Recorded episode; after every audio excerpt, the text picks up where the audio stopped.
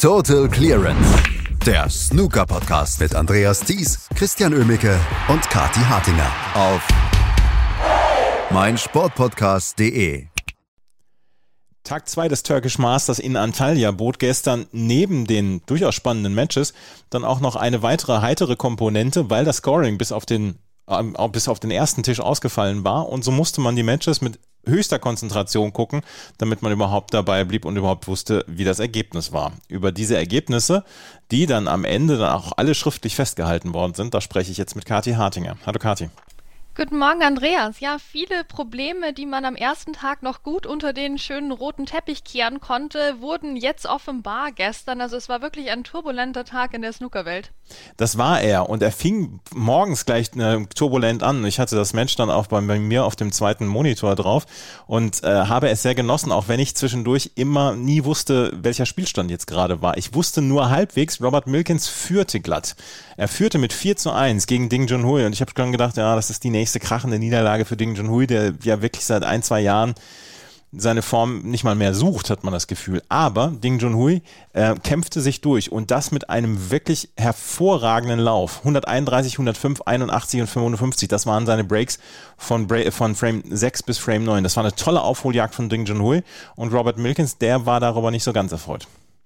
Nee, der war nicht wirklich happy darüber. Na klar, ich meine, du hast so einen Vorsprung gegen Ding Junhui, dir fehlt nur noch ein Frame. Du hast die 131 gespielt im zweiten Frame.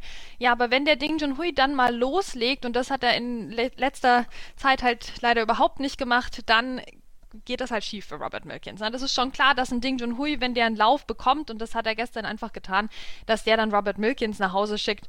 Gar keine Frage. Und so kam es dann auch. Das war vielleicht für den guten Robert Milkins ein bisschen auch Karma, denn er hatte sich ja ordentlich blamiert bei der Eröffnungsfeier, indem er, naja, einen über den Durst getrunken hat und ähm, unter anderem auch im Krankenhaus landete hat sich wohl äh, das Kinn angeschlagen, dann im nicht mehr ganz nüchternen Zustand. Und das war natürlich an sich, ne, ich meine, was der Mann in seiner privaten Zeit macht, geht uns ja alle nichts an, aber das war halt die Eröffnungsfeier von einem brandneuen Turnier in der Türkei und da fragt man sich schon, muss das wirklich sein? Also das ist bestimmt kein schöner Anblick gewesen für die OrganisatorInnen vor Ort, für World Snooker Tour natürlich. Also eine peinliche Angelegenheit da von Robert Milkins und ja, das Karma hat ihn dann wirklich eingeholt, würde ich behaupten. Das hat ihn auf jeden Fall eingeholt. Er hat dann noch 4-1 geführt, das war seine Geburtstagsparty. Er war, wurde am Sonntag 46 und äh, hatte da dann, ähm, ja, hatte da dann zu viel getrunken. Die Sun, die also wirklich nicht ähm, also nicht richtig berühmt ist für differenzierten Journalismus, die hatte dann diesen Fall dann noch aufgeworfen und er hat, du hast es gerade gesagt, Eröffnungsfeier eines neuen Hotels, hat sich das Kinn angestoßen und hat hinterher dann allerdings auch Reue gezeigt, hat gesagt, ja, ich habe viel, viel zu viel getrunken. Das, glaube ich, können wir bestätigen. Auf jeden Fall sein Match hat er dann auch noch verloren. Von Jimmy Robertson musste er aus dem Krankenhaus abgeholt werden. Also eine ganz wilde Geschichte rund um Robert Milkins. Und dann hat er das Match auch noch mit 5 zu 4 verloren. Ding Junhui. Wird es egal sein. Er ist, steht in der zweiten Runde. Ähm, da können wir mal sagen, das war eine richtig gute Aufholjagd von ihm. Ja, das muss man ihm schon lassen, wirklich. Also er hat ja auch dann angefangen ab Frame 6 mit der 131, 105, 81, 55. Also das war ein guter Auftritt dann am Schluss von Ding Junhui. Andererseits hätte es vielleicht auch nicht sein müssen, dass man mit 1 zu 4 in Rückstand geht. Und es gibt schon auch andere Spieler, die da den Sack zugemacht hätten. Also wenn er jetzt in der nächsten Runde auf mehr Widerstand über die gesamte Matchlänge trifft, dann wird das trotzdem schwer bleiben für Ding Junhui. Aber es ist ja schön, dass er jetzt hier diesen Achtungserfolg geschafft hat beim Turkish Masters. Und er trifft jetzt auf Karen Wilson, der hat gegen Tianpeng Fei mit 5 zu 1 gewonnen. Karen Wilson hat sich ja sehr souverän durchgesetzt. Ja, wieder ein guter Auftritt von Karen Wilson. Wir warten ja wirklich auf den Titel. Vielleicht klappt es in der Türkei. Ich muss sagen, andere haben noch besser gespielt jetzt in dieser Runde, aber ein schöner Auftritt von ihm. Ja, also ich, ich habe doch Erwartungen einfach an den Karen Wilson und ich hoffe, er hat die auch an sich selbst und ähm, vielleicht hat er mit der Badehose, es gibt ja genug Pools, da auch Chancen auf den TV-Tisch. Keine Details.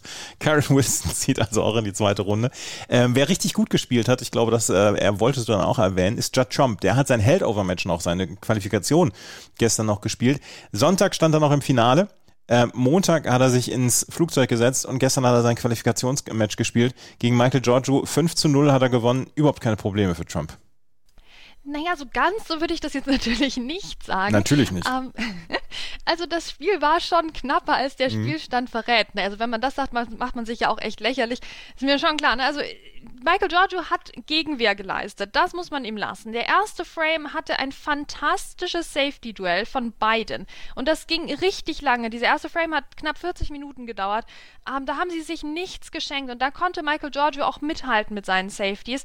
Ähm, hat es dann aber letztlich doch eben nicht geschafft, das komplett durchzuziehen und den ersten Frame zu gewinnen. Wenn der vielleicht doch ein Tick anders gelaufen wäre, dann wer weiß, was in dem Match noch passiert wäre. Gut, wahrscheinlich wäre es dann 1 zu 5 ausgegangen, wenn wir ehrlich sind, aber dann wenigstens 1 zu 5. Also sehr schade, dass dieser erste Frame trotz dieses top-taktischen Duells nicht an Michael Giorgio ging. Ähm, an, dann in der Folge muss man schon sagen, er hatte auch in anderen Frames Chancen, hatte auch super rote Einsteiger gelocht, aber dann hatte er Probleme mit den Farben, auch wenn sie auf den Spots lagen. Also das war dann schon eine bisschen seltsame Vorstellung, wenn man dann irgendwie sechs Punkte aus einem tollen Einsteiger macht. Das ist schon sehr, sehr traurig. Ähm, Judd Trump wurde dann im Spielverlauf auch recht wach. Ne? Also dieser erste Frame, der hat ihn wahrscheinlich ein bisschen genervt, ne? 40 Minuten da rumtun und du kannst den Michael Giorgio irgendwie nicht abschütteln. Ähm, dann hat er im zweiten Frame innerhalb von acht Minuten oder so hat er eine 110 gespielt, um hier mal ein bisschen Dynamik ins Match reinzubringen und hat das Match dann auch beendet mit einer 61 und einer 75. Auch hier gilt wieder, das war jetzt noch nicht Joe Trump in Hochform, aber musste er gestern auch einfach nicht sein, das müssen wir festhalten. Also es war mit anderen Worten ein Tick knapper, als ähm, das 5 zu 0 jetzt verraten würde, aber es war trotzdem natürlich ein ungefährdeter und super souveräner Sieg von Judd Trump.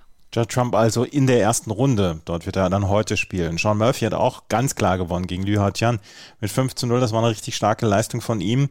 Ähm, zwei Spieler, die letzte Woche gut gespielt haben, hatten unterschiedliche Ergebnisse. Hossein Bafai hat keine Probleme gehabt gegen Enes Bakeci, hat mit 5 zu 0 gewonnen. Aber Ricky Walden musste in eine knappe 4 zu 5 Niederlage einwilligen gegen Sam Craigie.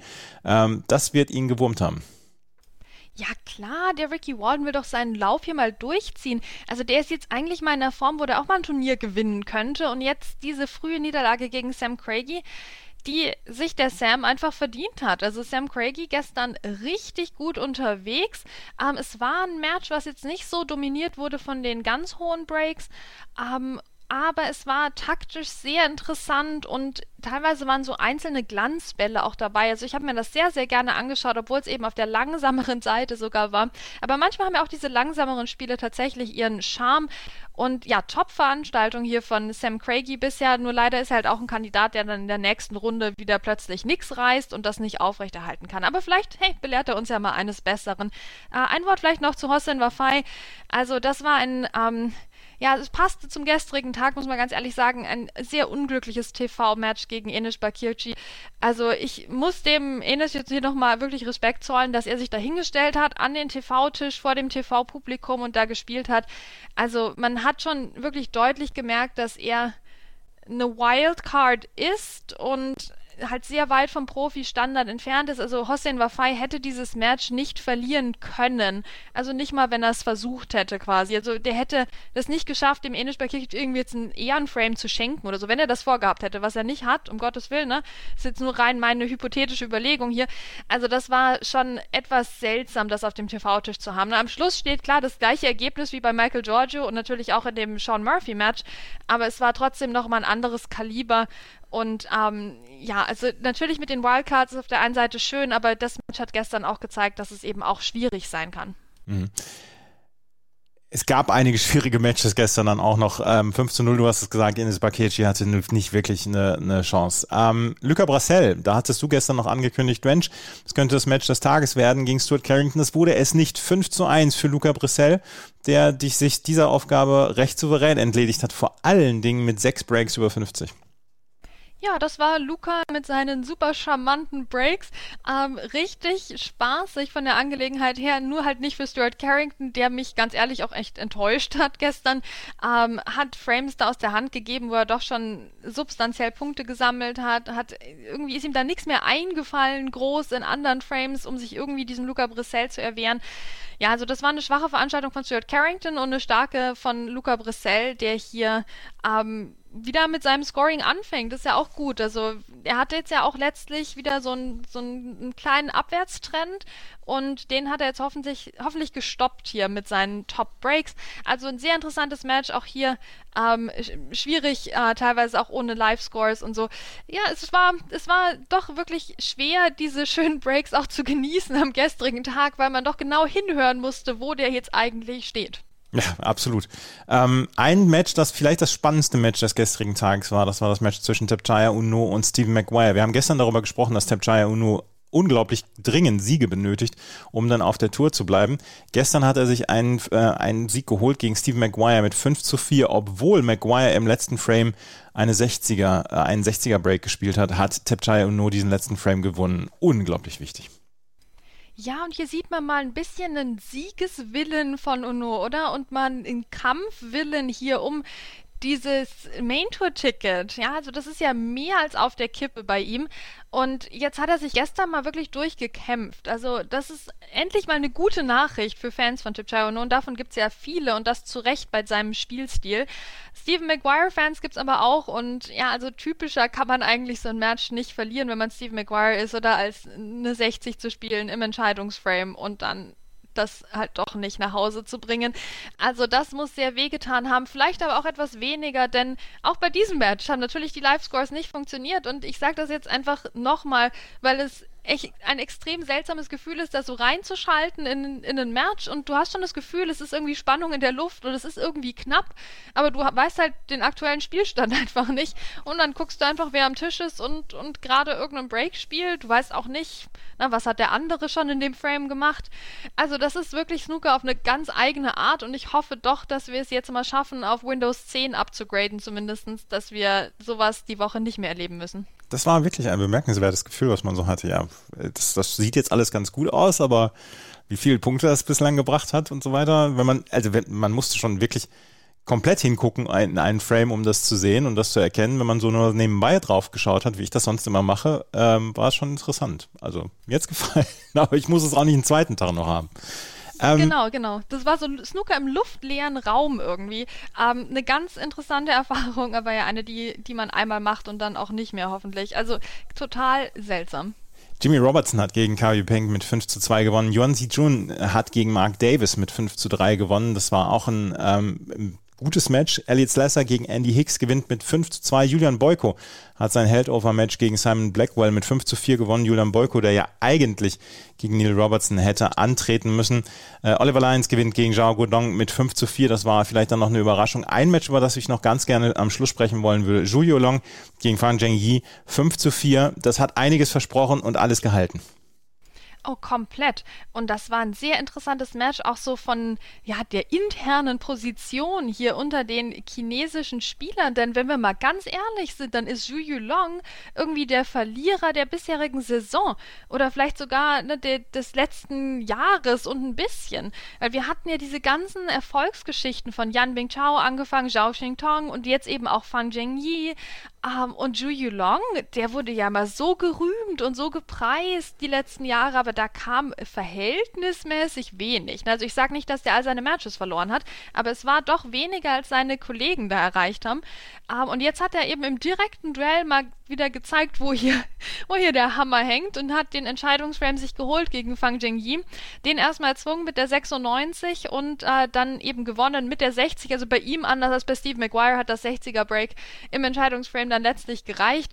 Äh, Fang Jingyi auch mit tollem Scoring. Also das war Präzision Snooker, was wir auf dem Tisch gesehen haben und ähm, ging natürlich über die volle Distanz und das hatte das Match auch echt verdient.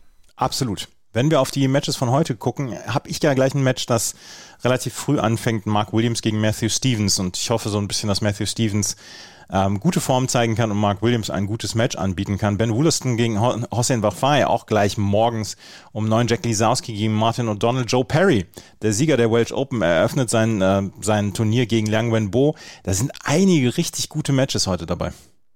Oh, natürlich. Und Joe Perry, da gucken wir natürlich doppelt hin jetzt, denn wenn er gegen Yang Wenbo gewinnt, dann spielt er als nächstes gegen Judd Trump, wenn ich das richtig gesehen habe.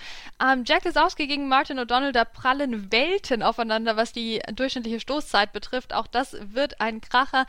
Ähm, also gleich morgens geht's jetzt los und das ist das Schöne beim Turkish Masters, dass wir jetzt gar nicht lange warten brauchen, sondern eigentlich schon beim Snooker frühstücken können. Herrlich. Und dann heute Nachmittag wird es auch super. Also Chris Wakelin gegen Judd Trump, ja, spannend, spannend. Jack Jones gegen Mark Allen. Jack Jones ist in guter Form gerade. Wer weiß, was da passiert.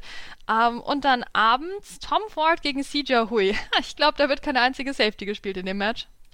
Wir werden sehen und wir werden morgen darüber sprechen hier bei Total Clearance auf meinsportpodcast.de. Total Clearance der Snooker-Podcast mit Andreas Thies und Christian Oemicke auf meinsportpodcast.de